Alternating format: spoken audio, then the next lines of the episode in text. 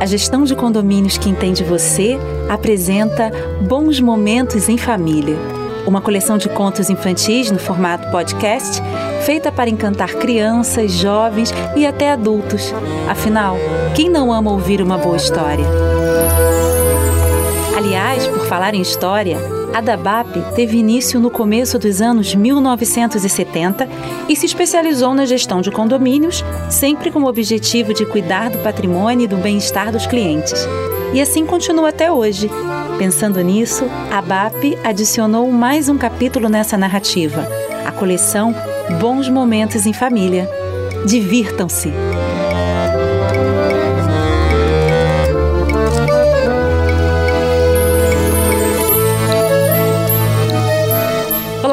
Estão? Eu sou a Luciana Zulli, eu sou uma contadora de histórias aqui do Rio de Janeiro e vou apresentar essa coleção de podcasts com contos encantados de diferentes lugares do mundo. É bom demais ficar juntinho para ouvir histórias, não é não? Eu adoro. Nessa coleção, eu vou contar para vocês oito histórias.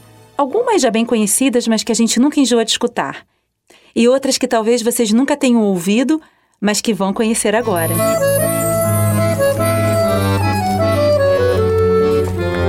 Começar, eu vou contar uma história que eu gosto de ouvir desde pequenininha. A história é A Princesa e o Grão de Ervilha, do escritor dinamarquês Hans Christian Andersen. Ela foi escrita há mais de 100 anos pelo Andersen, que também criou O Patinho Feio e A Pequena Sereia. Preparados? Vamos começar? Ah, antes de começar, eu preciso avisar uma coisa. Cada história vai receber uma música criada para ela, e em cada uma vai haver um mistério. Vocês vão perceber que um instrumento musical vai ajudar a contar a história. No final, eu vou perguntar se vocês já conheceram o instrumento, ok? Vamos ver quem vai adivinhar. Desejo a todos uma boa história.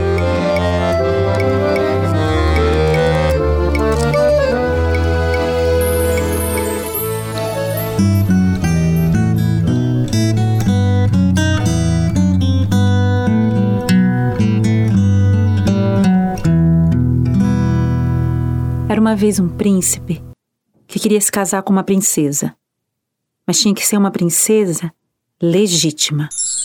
Então ele montou no seu cavalo e saiu pelo mundo procurando a sua princesa.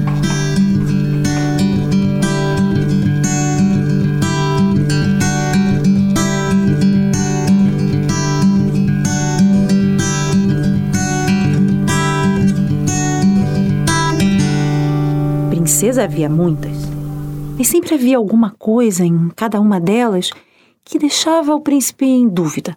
Ele ficava sempre na suspeita de que elas não eram exatamente uma princesa legítima. Então o príncipe ficou muito triste e desanimado, montou outra vez no seu cavalo e fez todo o caminho de volta até o palácio.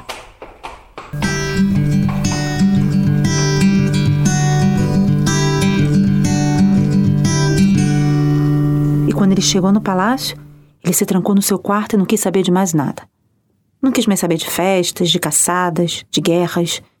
A sua tristeza era tanta que começou a transbordar do quarto. Tanto que quem varria começou a varrer triste. Quem cozinhava, cozinhava triste. Quem bordava, bordava triste. Quem costurava, costurava triste. Quem cavalgava, cavalgava triste. Foi tanta tristeza que o rei e a rainha começaram a ficar muito preocupados, não sabiam mais o que fazer para ajudar o seu filho. Até que numa noite começou a chover.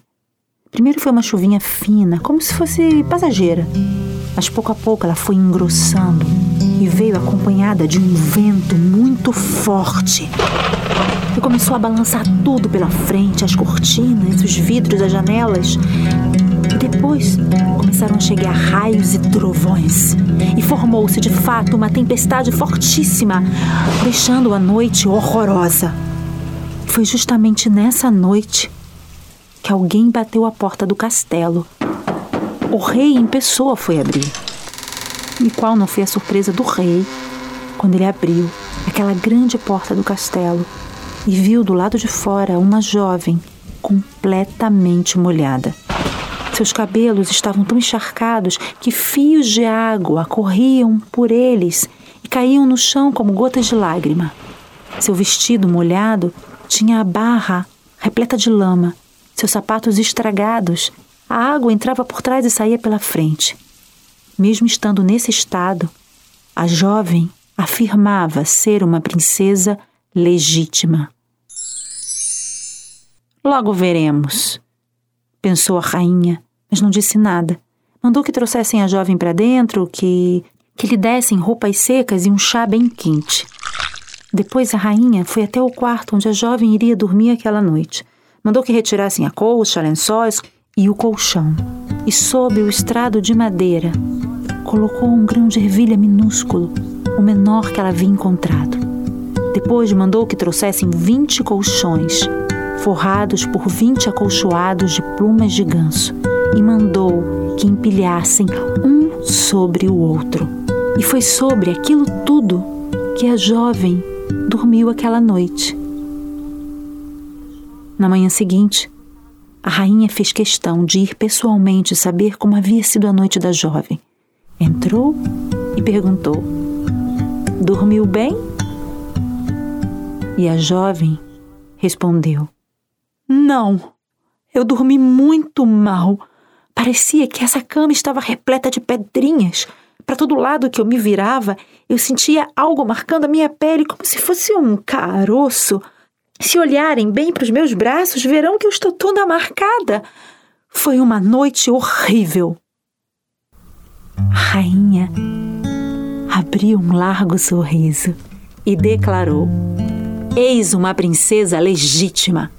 Só uma princesa legítima teria uma pele tão delicada para sentir um grão de ervilha embaixo de vinte colchões forrados por vinte acolchoados de plumas de ganso. Mandem chamar o príncipe e digam que esta jovem é uma princesa legítima. Rapidamente mandaram chamar o príncipe, que veio ao encontro da jovem. Logo que se olharam, se apaixonaram e rapidamente organizaram uma bela festa com tudo o que tem direito. Os dois se casaram e o grão de ervilha foi guardado no museu. E deve estar lá até hoje, se é que não o roubaram. Esta é uma história verdadeira.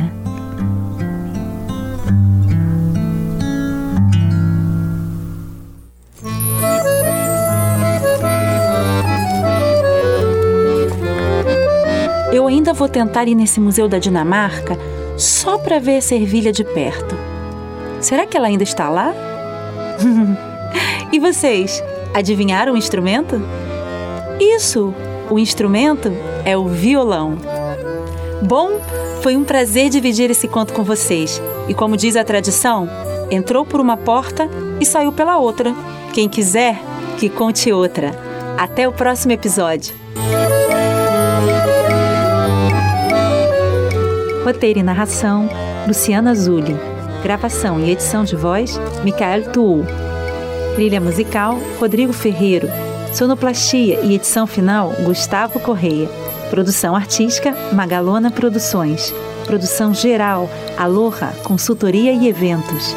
Realização: BAP Administração de Bens.